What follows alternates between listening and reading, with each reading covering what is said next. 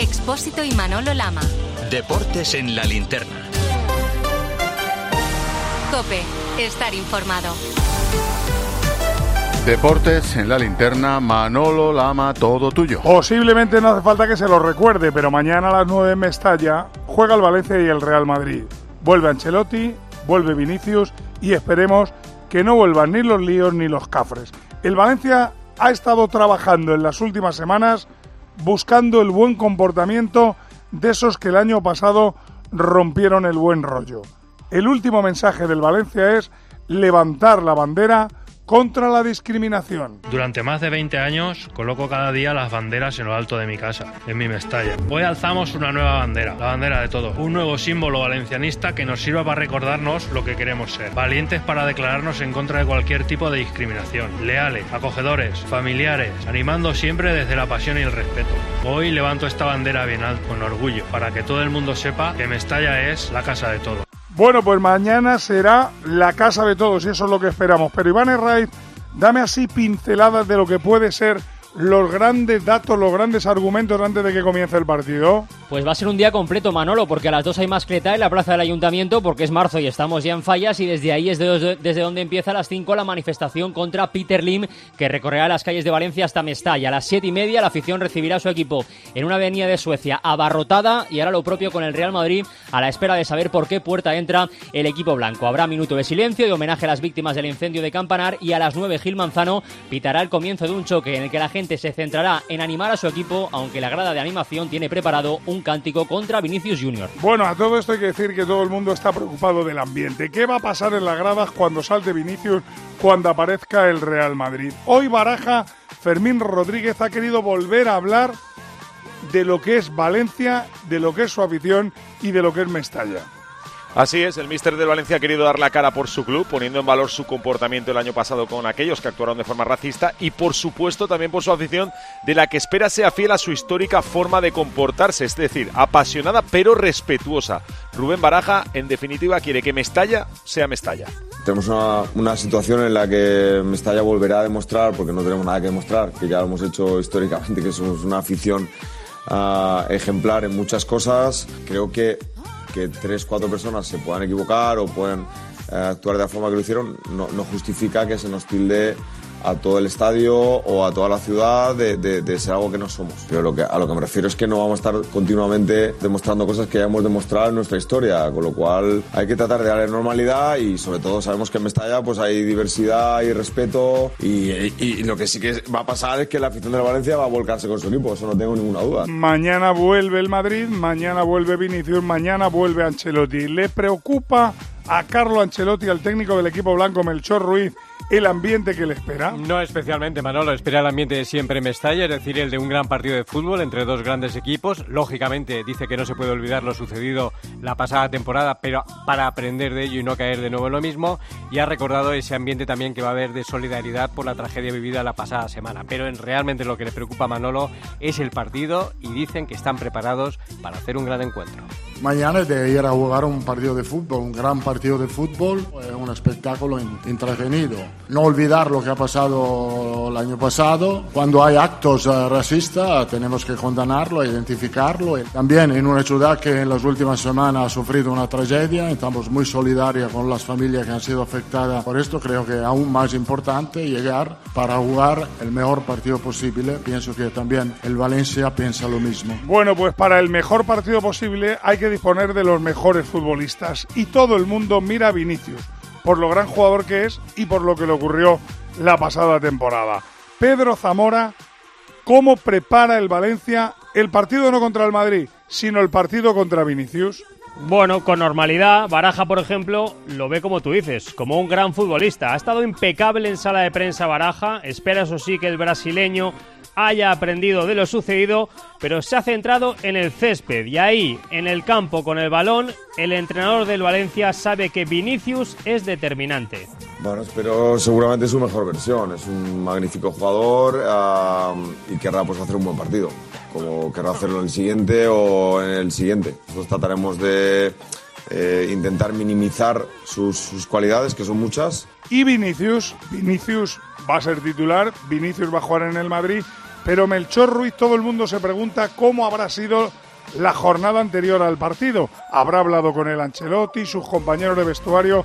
¿Qué sabemos de cómo prepara Vinicius el encuentro? Bueno, el entorno dice que está tranquilo, concentrado, con ganas de hacer un gran encuentro, como siempre, porque el fútbol es lo que le apasiona y lo que le, le da vida al brasileño, trabajando duro sobre todo, y con Carlo Ancelotti, el propio técnico ha reconocido que no ha sido nada especial esta semana, que no han hablado de este aspecto, sí del aspecto futbolístico, y desde luego lo que no se le ha pasado por la cabeza a Carlo Ancelotti es no contar con Vinicius por lo sucedido la pasada temporada. No, no, nada, especial. Vinicius se, está preparado, se ha preparado para jugar el mejor partido posible, como siempre lo hace. A él le gusta jugar a fútbol y hace todo lo posible para ser en una condición optimal, para aprovechar y disfrutar de sus calidades.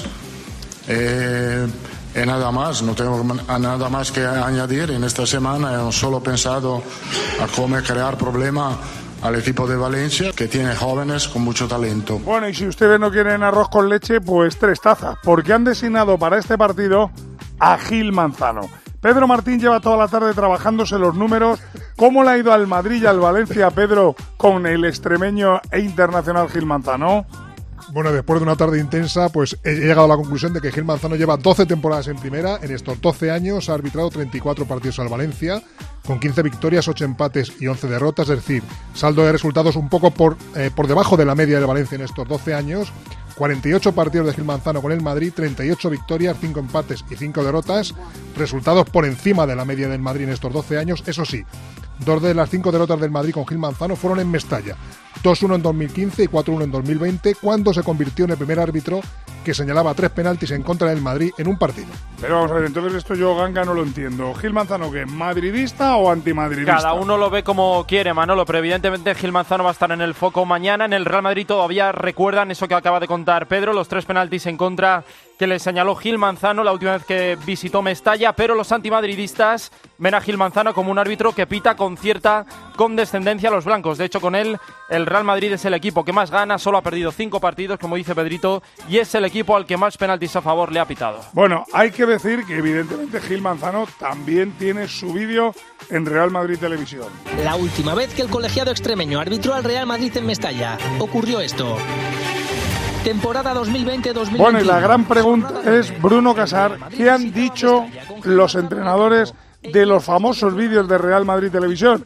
Para algunos son simplemente anécdota, para otros presionan a los colegiados. Pues por partes Manolo en el Real Madrid siguen siendo conscientes de los vídeos y su dureza contra los árbitros, pero es algo que internamente no tratan ni hablan, o por lo menos eso dice Ancelotti. El Valencia sigue en su postura de no querer calentar el partido y el propio Baraja le ha querido quitar hierro al asunto. El italiano, escucha Manolo, apela a la libertad de expresión para el técnico valencianista, ojos que no ven, corazón que no siente. Bueno, en el vestuario es un tema que no, obviamente no hemos tratado. Has hablado muy bien de la libertad de expresión, que es sagrado para vosotros, algo sagrado para vosotros también, y también para mí, y no tengo nada que añadir. No he podido verlos, ¿eh? si te digo, soy sincero, no sé un poco, esta información no, no la puedo corroborar. Eh, los árbitros son grandes profesionales y creo que saben manejar este tipo de situaciones. El árbitro que vamos a tener el, el partido mañana me parece un, un, excelente árbitro, tiene una trayectoria magnífica y estoy convencido que, que va a saber manejar la, la situación sin ningún tipo de problema. Bueno, pues precisamente vamos a la opinión, porque a los amantes del fútbol, a los seguidores del Madrid del Valencia,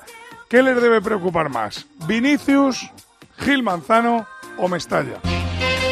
Tomás y Emilio. Lo que usted ha hecho hoy aquí es impropio de, de, una, de, una, competición que quiere ser seria. Muy bien, bueno, bien vale, pues hablemos bien. de eso, pero bien, no nos adelantemos. Emilio y Tomás. No, si es una, una noche estupenda. Ha sido el atraco más grande que yo he visto en los últimos años en las jornadas finales. Es vergonzoso. Vaya pareja. Bueno, pues a ver, amante del fútbol, Tomás Guas, ¿tú qué crees que debe estar uno más preocupado? ¿De Vinicius, de Gil Manzano o de la afición de Mestalla? No, hombre, de Vinicius y de los 21 que juegan el partido. Mestalla apretará, el Valencia apretará, Gil Manzano depende de cómo se, se levante de la siesta, pues habrá que estar pendiente pues de lo que pueden hacer esos muchachos jugando. El Valencia pues jugará uno de los partidos de la temporada y el Madrid sabe que si hace un Vallecas pues no ganará el partido. Ahora con Camavinga, con Carvajal, Bellingham sobre todo, pues hombre, si realmente es un Madrid metido tendrá muchas posibilidades de ganar el partido, que sea es un partido de fútbol, ¿no? Emilio Pérez de Rozas, ¿a ti qué es lo que te preocupa más como amante del fútbol? Mestalla, Yo espero- Vinicius, el árbitro. Yo espero, yo espero que Gil Manzano bata mañana su récord de penaltis y se atreva a, pedir, a pitar cuatro contra el Madrid con todas las cámaras de Netflix allí grabándolo todo. No, la verdad es que yo tengo miedo por la actitud de los cuatro locos que se colarán en Mestalla porque no hay ninguna afición de- del mundo ni de España que, que, sea, eh, que sea loca, que sea eh, racista, que sea... Son cuatro locos en todos los estadios y todo el mundo tiene sus cuatro locos y después también es muy importante, yo creo, Manolo, el inicio de Vinicius. La actitud de Vinicius, el comportamiento de Vinicius, eh, el primer cuarto de hora yo creo que será vital para que el ambiente y el partido sea estupendo. Bueno, pues lo deseamos, pero Ignacio Arzuaga, tú le has preguntado precisamente a los copenautas las tres opciones y cómo las han repartido. Los copenautas Manolo están muy divididos en su opinión a la, res- a la pregunta que hemos planteado en arroba deportes sobre quién te preocupa más en el Valencia Real Madrid. El 39% ha votado por el árbitro Gil Manzano, el 31% por el estadio y la afición de Mestalla y el 30% por Vinicius Junior. Mañana lo viviremos en tiempo de juego. Recolector de claveles, repartidor de paquetes, llevo japoneses de tablao en tablao y niños de cole en cole, distribuyo naranjas y miel de abeja y hago transfer de aeropuerto de 12 a 2. Si quieres hacer un buen business hay que ser muy rápido. Solo hasta el 20 de marzo Business Days Citroën con ventajas especiales en toda la gama Citroën y punto de carga incluido en gama eléctrica. Condiciones en citroen.es. Hacemos un paréntesis en la liga para hablar de la Copa. No hace falta que les recuerde este sonido. Es el sonido de los seguidores del Atleti que ya anunciaban, como el otro día los del Mallorca, que se van a Sevilla. Bruno Casar, final 6 de abril. ¿Cómo va a ir el reparto de entradas? ¿Cuándo se va a conocer? Pues eso es, final en la Cartuja, que recuerdo tiene un aforo de 57.600 personas, para la que tanto Athletic Club como Mallorca van a contar con 20.500 entradas cada uno, es decir, un 80% de ese aforo, el otro 20% restante de entradas se lo queda a la federación para sus compromisos. ¿Tiene claro ya Peña cómo va a ser el reparto de entradas el Atleti? Sí, aunque los detalles eh, se conocerán el próximo martes, ya se sabe que habrá un sorteo el próximo 14 de, de marzo de esas entradas entre los socios que se inscriban eh, para ello entre el 6 y el 11 de este mismo mes. Ya digo que aún falta conocer los detalles de ese sorteo, pero ya se ha anunciado desde el club que se tendrá en cuenta la asistencia a los partidos de Samamés de cada socio a lo largo de esta temporada. Hay que recordar que el Atlético cuenta con 43.000 socios y que, como habéis dicho, dispondrá de unas eh, 20.000 entradas. Bueno, ¿y cómo lo va a hacer el Mallorca, Jordi Jiménez? Silencio por ahora por parte del club en cuanto a cómo va a ser la venta de las entradas, el reparto. Además, hoy es día festivo en el archipiélago, el día de las Islas Baleares. En todo caso, los abonados esperan tener prioridad. Hay que recordar que hay 20.000 abonados del Mallorca y ya se empieza a trabajar en la operativa. De momento ya hay 10 charter previstos. Bueno, el sonido que nos gustaba era el del Sevilla, el de a Sevilla oe oe. Este sonido no nos gustó. Era el sonido de los enfrentamientos y los incidentes lamentables que ayer se vivieron antes y después del partido entre el Atleti y el Atlético de Madrid. ¿Qué balance tenemos, Peña? Pues el balance es de ocho heridos, de los cuales eh, tres necesitaron asistencia hospitalaria. Entre los damnificados, un aficionado del Atlético, un compañero periodista y seis airchinas. Además, la policía vasca detuvo a un joven de 23 años por un delito de desórdenes públicos y atentado a agentes de la autoridad. Además, también abrió diligencias contra un menor de edad por el mismo motivo. El Athletic ha condenado de manera contundente esos incidentes provocados, han dicho en un comunicado, por unos ultras descerebrados que no representan al club y que merecen el rechazo de toda la familia rojiblanca. El Athletic condena. El Atlético de Madrid hace un comunicado, Javi Gómez. También eh, Manolo, donde condena las agresiones que sufrieron ayer varios aficionados del equipo en Bilbao, denuncia el dispositivo de seguridad en las inmediaciones de San Mamés y anuncia que no venderá entradas a los seguidores visitantes para la visita del Athletic Club al Estadio Metropolitano. Hay que decir que deportivamente, ¿cómo estaba ayer ese vestuario del equipo colchonero, del equipo de Simeone después de la eliminación Ganga? Pues muy tocado porque se les escapa una oportunidad única para ganar un título, además con sensaciones muy malas, sin competir, mal en defensa y desde el principio prácticamente fuera de la eliminatoria. Un golpe duro y el capitán Coque pedía disculpas. En casa tuvimos la oportunidad de, de poder ganar, no lo hicimos y, y venimos aquí, que lo hemos intentado y no ha podido ser, obviamente. ¿Y cómo estaba Javi Gómez, el Cholo Simeone? Tocado también, no podía estar de otra manera, es uno de los grandes señalados, se vio superado por Ernesto Valverde, el entrenador rojiblanco que apeló a la contundencia y la fragilidad de su equipo para explicar la derrota y tras el partido no le quedó otra que levantar el ánimo y recordar quizá con un poco de ironía los objetivos que se marca el club. Confiamos en todos los jugadores que tenemos, ya sea en la parte ofensiva y ya sea en la parte defensiva. Felicitar al rival porque lo hizo bien y mereció ganar y nosotros a trabajar y a estar pensando ahora en el Betis, que es lo que le importa al club.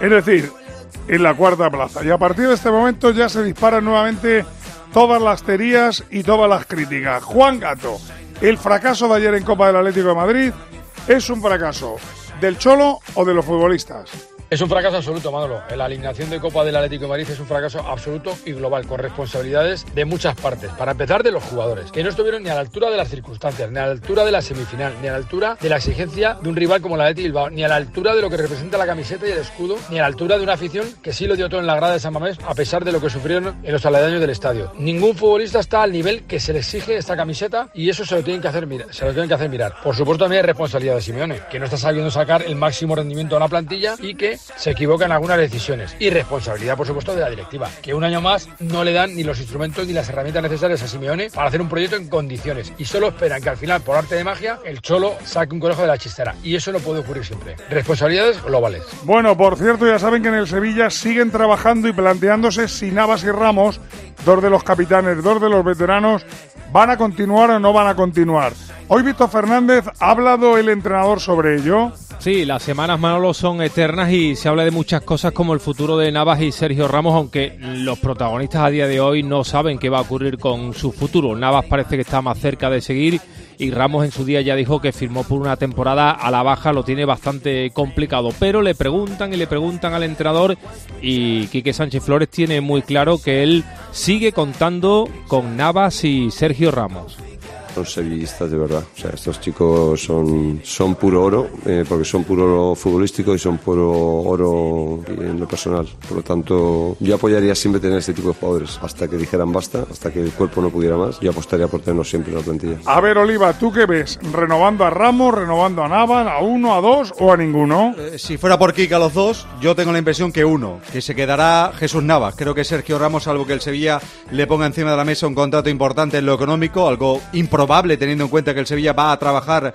en eh, reducir a la mitad su masa salarial la próxima temporada, creo que Ramos no seguirá en el Sevilla. Y en el caso de Navas, no le veo yo marchándose y aceptando una oferta tipo Arabia o similar. Vamos con la jornada de hoy y de mañana. Quiero un auto que me mole. Nuestra oferta es enorme. Mi coche quiero tasar. Nadie le va a pagar más. Si en la huellas quieres buscar. El de Sevilla de Perlas me va. Te lo traemos de saldo está. 15 días para probar, mil kilómetros para rodar. Recuerden, tiempo de juego, mañana partidazo Valencia-Real Madrid, ya hemos hablado de lo extradeportivo, lo pita Gil Manzano, Deportivamente el líder que me cuenta el Melchor. Muy buenas noticias en ese último entrenamiento. Bellingham y José Lu han entrenado por primera vez con el grupo y entran en esa lista de 21 convocados por Carlo Ancelotti, donde también están Carvajal y Camavinga, que vuelven tras sanción. Ancelotti solo va a tener tres bajas, la de Courtois, Militao y Álava, y un Bellingham que no solo va a entrar en la lista Manolo, sino que va a jugar, ya que dice Ancelotti que está al 100%. Deportivamente del Valencia que me destaca Hugo Ballester. Es la primera vez desde hace cinco meses que Baraja tiene a todos disponibles. Diego López con máscara será la principal novedad. El equipo se concentra mañana. La jornada la cierra el Valencia Real Madrid. La abre el Sevilla Real Sociedad con arbitraje de Busquets Ferrer. Deportivamente, ¿qué destacamos, Víctor Fernández? Pues que tiene Quique Sánchez Flores 10 bajas, entre ellos Acuña, Lamela, Agumé y Ocampos y Sou, que están sancionados. Rafa Mir y Janusay ya ni van a la lista de convocados. Aníbal puede ser titular en la jornada de mañana. Van 10 canteranos en la lista. Va de luto la Real al Sánchez Pijuán. ¿Con qué noticias, Marco Antonio? Pues mira, Manolo, hoy el diario Vasco cuenta que la Real Sociedad tiene el 11 titular más cansado de primera y así se va a presentar mañana ante el Sevilla, dolida por la eliminación en Copa y con el PSG de Mbappé y compañía esperando a la vuelta de la esquina. No llegaba René, pero sigue sumando minutos de entrenamiento Mikel Oyarzábal, la gran esperanza para el gol. Toca levantar a la tropa y Manolo Alguacil. Es complicado. Yo también cuando llego a casa eh, veo a mi mujer, veo a mis dos hijos, a uno de ellos casi medianamente llorando y diciéndome incluso que, que aunque yo me vaya de la Real Real, el día que yo me enfrente a la Real Sociedad va a estar por la Real. Bueno, pues eh, eso te, te Pues la Real lo que tiene que hacer es asegurar la plaza de Europa porque hay dos equipos que empujan, el Getafe y la Unión Deportiva Las Palmas, que mañana se ven las caras de Bordalás Gema y de su equipo que contamos. Pues la última hora azulona pasa por las bajas en defensa, Manolo. Dos bajas importantísimas porque mañana por sanción no van a estar ni Llené ni Alderete, dos titularísimos para Bordalás. No le va a quedar más remedio a Bordalás que componer una defensa inédita con Gastón y Duarte porque no tiene más centrales y aunque va a ser duda hasta última hora, ha entrado en la lista Jordi Martín. Este partido lo pita Pablo González Fuertes. ¿Y qué noticias tenemos del equipo de García Pimienta, Juan Fran? Varias bajas en la Unión Deportiva Las Palmas, una de la de Cristian Herrera, que ha sido operado de urgencia de apendicitis, y otra de Alex Suárez por sanción. Vuelve Perrone al 11 de la Unión Deportiva Las Palmas. Y la única duda es saber si Sandro Omar Cardona será el 9 de la Unión Deportiva Las Palmas para mañana. Miramos hacia abajo en la tabla. Rayo Cádiz a las 4 y cuarto. Pita uno de los mejores. Alberola Rojas, Ganga del Rayo. ¿Qué me cuentas? Tercer partido de Íñigo Pérez en el banquillo del Rayo, empató contra el Madrid, perdió en Girona y sabe que mañana frente al Cádiz es vital conseguir los tres puntos para alejarse del descenso. Duda Isi, baja Pep Chavarría. Y las noticias del equipo gaditano, ¿cuáles son, Rubén López? Roger Zaldúa y Fali son las bajas de un Cádiz que recupera a Lucas Pires para partido en Vallecas. Seis meses sin ganar lleva el equipo cadista, de ahí que sea imperiosa la victoria después de mantenerse con vida con ese gol en el descuento en el partido del pasado fin de semana ante el Celta. Toca ganar, no queda otra para un Cádiz que se mantiene, a- se agarra a un clavo ardiendo para quedarse en primera. Los del Cádiz muy atentos de lo que ocurra a las 9 entre el Celta y el Almería, con arbitraje de Sánchez Martínez. Y allí en Balaídos, ¿con qué noticias, peón? Te doy un dato, Manolo. 675 partidos después en el Celta no sale en el equipo inicial ni un solo canterano. Bajas muy sensibles. Aspas está sancionado. Muchos lesionados. El principal, Renato Tapia, repite alineación Garitano. No le vale el empate a ninguno de los dos. Juego hay ahora mismo en el partido entre el Sporting y el Albacete en el Molinón. ¿Cómo va eso, Pablo Acebó? 19 de partido en el estadio del Molinón, lo está ganando el Sporting con gol de Cote en el 13, Sporting 1, Albacete 0. Noticias, Javi Pascual, que me das de la segunda en este fin de semana. Las miradas Manolo se nos van a butar que donde el líder el Leganés recibe al tercero Leibar en el gran duelo por el ascenso de esta jornada. Además, el español que es segundo se enfrentará al Huesca en Cornellá y el cuarto el Valladolid viaja hasta Andorra. Tendremos también encuentro entre los Racings en Ferrol con el playoff en juego y la jornada acabará el lunes con el Elche Alcorcón. Y en fútbol internacional, Bruno Casar, ¿qué tenemos que destacar? Pues mira, arrancamos en Alemania. Manolo, el Bayern de Múnich intenta recortarle puntos al líder, el Leverkusen de Xavi Alonso. De momento va palmando en el minuto 22 de la primera parte. Friburgo 1, Bayern 0. En Italia acaba de arrancar el Lazio 0, Milan 0. A las 9 el rival de la Real. En Champions el PSG visita al Mónaco para mañana. Rival del Real Madrid, el Leipzig visita al Bochum. El domingo apunta Derby de Manchester en la Premier. El Nápoles, rival del Barça, recibe a la Juve. Y ya el lunes el Inter, el rival del Atleti, se enfrenta al Genoa. Dos noticias para terminar tienen que ver con la selección española. ¿Dónde va a jugar Carlos Martínez, el equipo de Luis de la Fuente, antes de viajar a la Eurocopa? En Badajoz, Manolo, en el nuevo vivero. Será la cuarta vez que la selección española juega ahí. Vuelven dos años después por el centenario de la Federación Extremeña. Último partido antes de viajar a Alemania el 5 de junio. Y además, España ahora en las ventanas de marzo tienen un partido, uno en Colombia frente a Londres, otro en el Bernabéu frente a Brasil. Y en Brasil, Arzuaga, hay noticia. Brasil ha hecho oficial la lista de jugadores convocados para estos amistosos, Manolo, y entre João Couto, Sabino del Girona, Rafinha del Barcelona, están los tres atacantes del Real Madrid, Vinicius, Rodrigo y el todavía no incorporado a la disciplina blanca, Endrick. Vámonos a Bahrein. Expósito y Manolo Lama. Deportes en la linterna. Cope, estar informado.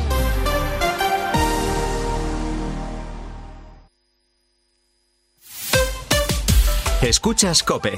Y recuerda, la mejor experiencia y el mejor sonido solo los encuentras en cope.es y en la aplicación móvil. Descárgatela.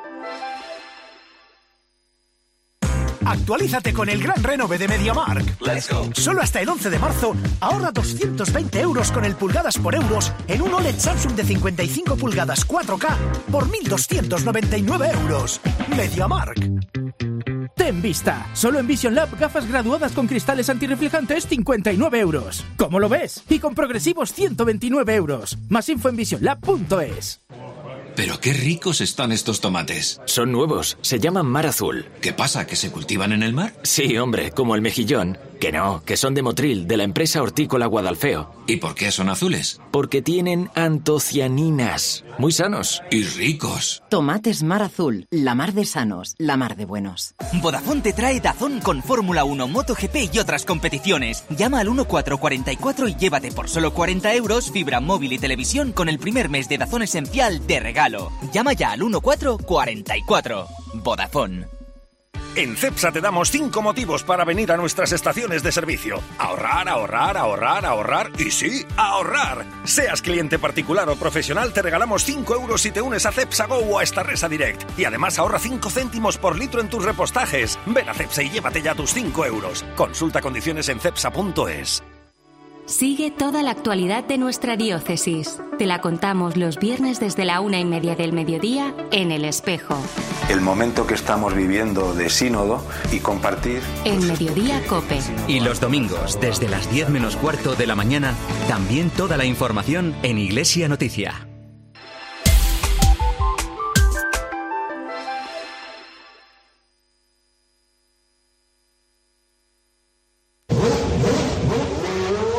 Mañana a las 4 comienza la Fórmula 1. Hoy ya conocemos la primera pole de la temporada. Cuéntanos, Carlos Miquel. La primera pole ha sido para Max Verstappen, de nuevo el eh, campeón del mundo ha tenido no ha tenido piedad con sus rivales, dos décimas a Leclerc y a partir de ahí todo absolutamente pegado. Tercero Russell, cuarto Carlos Sainz, un Sainz que sin embargo no ha tenido la mejor de las vueltas, no ha encontrado el ritmo que quería en la Q3, pero que mañana optará al podio o a lo que venga. Escuchamos a Sainz. Y guardando el neumático y luego cuando he ido a atacar en la, en la Q3 no hemos encontrado esas dos o tres décimas que solemos encontrar, así que quizás algo que analizar y algo que entender ahí de la, de la Q3 porque sí, eh, me dices antes de la Q2 que, qué tiempo iba a hacer y te hubiese dicho 29 bajos y el 29 bajo nunca ha llegado.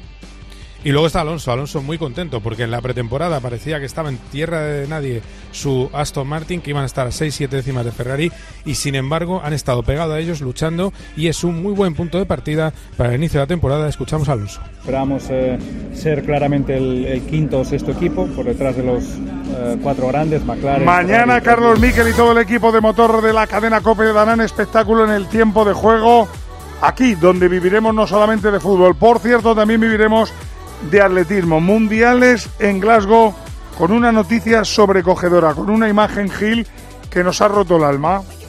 La de María Vicente, cuando atacaba el listón en el salto de altura, segunda prueba del pentalón, 1.73 y antes de la batida nota un chasquido horrible. Cae en la colchoneta, rompe a llorar, ya es consciente que se acabó el sueño del mundial y lo que es peor, el camino hacia los Juegos del de París. La exploración confirma la rotura del tendón de Aquiles de la pierna izquierda de la barcelonesa. En un ejemplo de entereza, todavía con lágrimas por derramar, sabe que no queda ya otra que mirar hacia adelante.